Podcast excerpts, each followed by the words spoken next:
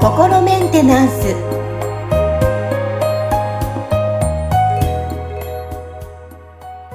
はい皆さんこんにちは心メンテナンス本日もアシスタント三上恵と気候ヒーラーの吉村隆二です。はい吉村さん本日もよろしくお願いしますよろしくお願いします。はい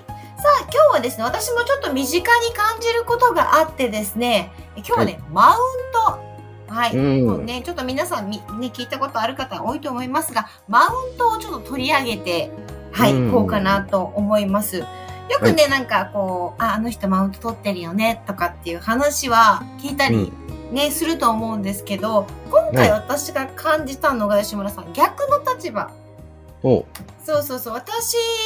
が思ってなかったんですけど、その言葉に発したことが相手にとってマウント取ってるよね、みたいな感じで言われて、え？うん。っていうことがあったんですね。なので、はいはいあ、逆でもそういうふうに感じるんだ。あ私もマウント取ってたのかな？え、そんなつもりなかったけどな、みたいな考えがあって、うん。うん。なので、そのマウントってもそもそも何？とかってだんだん思ってきて。ああ、はいはい。はい。なので、ちょっと今日はね、マウントを取り上げてお話をちょっと聞いていこうかなと思うんですけども、はい。はい。まあ、そもそもマウントとはね、改めてちょっと話をしていくと、うん、うん。ね、まあちょっと自分の方が、なんか地位が高いみたいなうん、うん。感じでね、あの、話をしていく、私が上よみたいなうん、うん、うん。うん感じだと思うんですけども、それについてこう、どう思いますか？マウント自体。吉村さん。ああ、まあな、なんでしょうね。その、マウントの取り合いっていうことは多分、その、うんなんか、こう、大昔から人はやってたことじゃないかなとは思うんですよね。でうん、ただその、なんか、こう、こういう行為がマウントのを取ろうとする行為で、なんかその、人を不快にさせるよねっていうことが、その、なんだろうな、なんかこう、言葉や概念として広まってきたのは比較的最近のことなんじゃないかなって思うんですよね。そうですよね。はい。だから、その、そういうふうにこう、みんながあの人マウント取ろうとするよねとか、なんかね、マウント取るの、なんか、あの、やめてほしいんだよとかっていうような会話をするようになったっていうのは最近のことだっていうだけで、多分昔からみんなやってたことだとは思いますね。そうですよねでこれがね、じゃあなんでそれをやるのかって言ったら、まあ要はその、あれですよね、相手よりもこう優位に立ちたいみたいな、こう気持ちがあるから、なんか自分の方が上だぞっていうアピールを、まあ、しするわけですよね。うんだからこれって、なんか要はその、なんでしょうね、なんか、あの、まあ、動物が群れの中でね、俺の方が強いからボスになるのは俺だみたいなことをやっているのと同じことを、まあ、人がその会話のとか、そのコミュニケーションの中でやってるから、だその自分の方がこう上だぞ強いぞっていうことを、そのなんかこうアピールする相手に分からせようとする行為っていうことですよね。うーん、なるほどですね。で、あの、私の例としてはですね、まあ、はいまあ、例えばアクターズ、例としてアクターズ、昔ね、私アクターズスクールって言っても、みんなこの学生の頃はこう、そこを目指してみんな女子とか、そこ憧れの場所だったんですよ。そこは出身なので、はいで、。なんかまあ、ネタの話題として、で、ある女の子は、その、アクターズに入りたかったけど、3回落ちたと。でで、その状況を知ってる上で、あの、その子がいる周りの中で、えーうんあの、アクターズ何回で受かったのみたいな話になる、なるとするじゃないですか。はいそ。したら、その子いるから、あー、ごめんね、私は1回で受かりましたと。うんで、なった時に、そのごめんっていらないよね、みたいな。まあ、話のネタでもあるんですけど、ごめんっていらないよね、みたいな。それマウント取ってるよね、みたいな話で言われて、えみたいな。みたいな感じだったんですよなのではいはい。マウント取っ、え、マウントこれマウントなの？みたいな。なるほどね。はいはいはい。だから、私はそんなつもりじゃなかったけども、相手にとってはそれがマウントって感じるんだっていうので、あ、もう、もううんそもそもマウントって何？っていう風に感じた時があったんですよ。うーん。まあ、そのね、だから、要はそのマウントを取ることは、その、なんか良くないことであるっていう、その、なんか認識が世の中に広まっうん。たっていうのがまずあるじゃないですか。はいはい。で、そうすると、今度次に何が起こるかっていうと、その、なんかあの人はマウントを取る人か取らない人かとか、そのね、この発言はマウントを取っているのかそうじゃないのかっていう、こう、ジャッジが起きるようになるわけですよね。うんうんだこれはその、要は自分の方が上か下かみたいなので争ってたのがマウントの取り合いな、だったわけですけど、はいはいそれも別にその上か下かでジャッジしてたから起きてたことなんですけど、今度その、それをやることは良くないことだよねって認識が広まったことで、これうん今度これはマウントかそうじゃないかっていう新しいジャッジが起きるようになったわけですよ。わかります？はい。はいなるほど。で、なので、まあ言ってみたら、その、お相手の方っていうのは、多分、そのね、なんかアクターズスクールでしたっけ？はいそうです。はい、あの、入りたかったのに、まあなんか受けたけど落ちてしまったみたいな経験をしたことが、まあその人にとっては言ってみたら、ちょっとその、こう辛い思い出というかね、あの、になってるわけですよね。はい。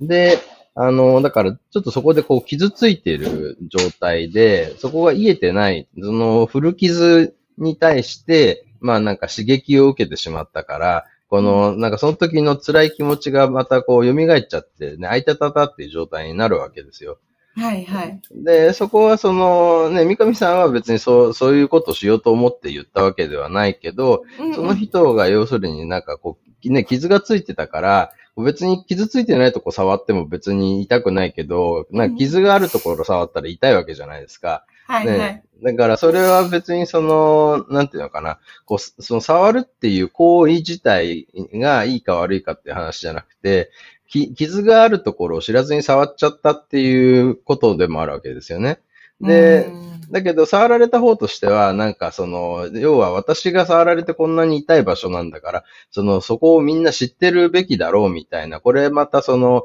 なんていうのかな、こうね、あある意味その、私の状態を知っているべきであるっていう、べきとかねばならないっていう話、これも一種のジャッジなわけですよね。これが起きてるから、なんか私が傷ついてるところを、そのなんか配慮もなしに触ってきた、あのね、ヒットのあの態度は良くないっていうジャッジが起きてるわけですよ。なので、はい、これはその、まあ結局のところはね、なんかその上か下かっていうジャッジがその次の段階に入って、マウントかマウントじゃないかとかっていうジャッジであったり、私のこの状態をちゃんと分かってくれているか、くれてない人かみたいなジャッジだったりとかっていうのが、こうね、こうジャッジって次々とこう連鎖して、こううん積み上がっていくわけですよね。なるほどですね。はいいやーそう、そういうふうに感じたので、あの時私はじゃあどうすればよかったんだっていうふうに考えたりしたんですね。うーん。まあでもね、だ人のその地雷を踏んでしまうっていうことっていうのは、うんまあある意味、その、なんていうのかな、なんかこう、完全に予防することは不可能だと思うんですよ。うんうん、だって、ど、その人のどこにその地雷が埋まってるかってわかんないわけだから、そのね、こう本人はそ、その無意識でもその地雷を避けて生活してるわけですよ。で、だけど、その他の人と関わると他の人はその自分のそのね、フィールドのどこどこに地雷が埋まってるかわからないから、うん距離がね、近づいてくると、まあ、あの、知らず知らずにそのお互いの地雷を踏み合っちゃうっていうことは起きるわけですよね。うんで、あのーだから地雷が少ない人だったら、まあその地雷踏まれるうん確率は低くなるわけですよ。少ないから。だけどうん地雷が多い人は、あの、とか、あるいはそのみんながよく歩く場所に地雷が埋まってるとかっていう風になると、まあ踏まれるうん機会が多くなっちゃうわけですよね。うんであのーだからまあ、その、こう、クリアリングっていう、その僕はね、そのエネルギーワークでこう皆さんに提供しているサービスっていうのは、その地雷を撤去する作業なわけですよ、エネルギー的に。なので、その地雷を少なくすることで、まあ、そのね、こう、生活をこう、より快適にするっていうことが可能になるわけですね。そのこう、人に踏まれると不快っていうのもあるけど、同時に自分はその地雷をいつも避けて生活してるわけですから、そのそういう意味で自分のそのね、活動範囲も狭くなってるんですよ。その、あんまりこう自分がそれで不自由してるっていう自覚はないかもしれないけど、実は結構それをこう避けて生活するために、あの、たくさんのエネルギーを使っていたりとか、その一生懸命人にその地雷踏まれないようにこう隠すためのね、なんかこう防御するみたいなことでも手間暇をかけてたりするわけなんで、その地雷がない方がね、よっぽど、あの、快適に暮らすことができるわけですね。なので、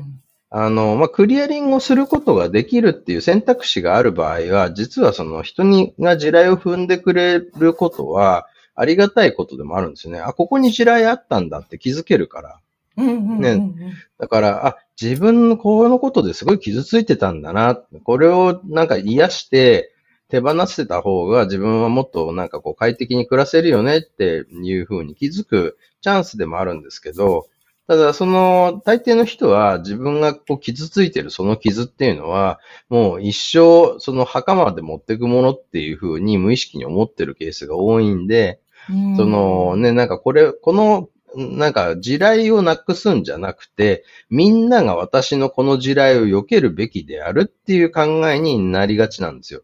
なるほどですね。ある意味、こう、もしね、クリアリングとかそういう方法とかっていうのを頭にやった、私ここでなんか今、なんかぐさってなんか来たなって気づける。で、何か変わりたいってなった場合は、クリアリングして、うん、ですけど、ね、ああ、そこもちょっと難しいとこですね。自分で私がアドバイスすることをまた逆に マウントとか。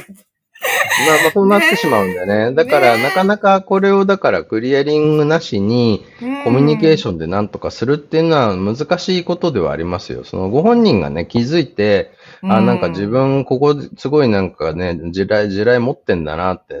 あの、また、それで、その、なんていうのかな、こう、じゃあ地雷があるってことが分かったときに、次にまた何が起きちゃうかっていうと、この、ここに地雷を持っていることは恥ずかしいことであるとかね、この、こういう地雷を持ってる私はダメなやつだっていうジャッジが起きちゃう可能性がまた出てくるから、これをそのね、人に知られないように隠しておかなきゃっていうようなことをやり始めるんですよ。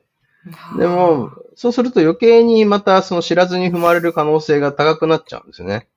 だから、あの、本当は、その、まあ、結構ちょっと辛いことではあるかもしれないけど、その自分はそこで傷ついてるっていうことを一回認めて、うん、で、その周りの人にも、なんか自分こういうことで傷ついてるんだよねっていうことを、その、ちゃんと、あの、コミュニケーション取って知ってもらうことをした方が、周りの人もなんか、あ、そっか、じゃあこの人とあの会話するときは、アクターズスクールの話はあんま出さないようにしようみたいな、気の使い方ができるわけじゃないですか。うん。ね。だけど、その、本人はなんか自分がそこで傷ついてるっていうことをかっこ悪いことって思ってるから、なんか言わないようにすると、そうするとまたね、知らずにまた踏ま、その地雷踏まれてボンってなるわけですよね。だから、結構そこのね、悪循環が起きてるんですけど、本当は それをその、まあ、言ってみたらな、なんていうのかな、こう、もっとなんか自分をさらけ出していった方が、うん、あの、楽になれる可能性は広がっていくと思いますよね。うん、そうですね。みんな、こう、やっぱ隠さず素を出していくあ、この人こんな人なんだ。じゃあこうしようっていうのが見えてき、お互いの信頼が距離も縮まりますもんね、やっぱね。そうなんですよね。はい。いや、すごいわかりやすかった。なんかすごい安心し、安心というか、自分の気も楽になりました。あ、よかったです。そこまで深くはでも考えてなかったんですけど。まあでもこういうの、こういう場合があるんだなっていうぐらいで私も思ってたので、あ、はい、いい時間でした。はい。さあ皆さんも多分マウントマウントよく聞くと思うんですけども、ちょっとね、自分に置き換えて、あの、周りにもこういう人いたな、自分もこうだったかなっていうふうに振り返っていただきたいと思います。はい。はい。さあ今日はマウントでテーマをお届けしました。吉村さん本日もありがとうございました。ありがとうございました。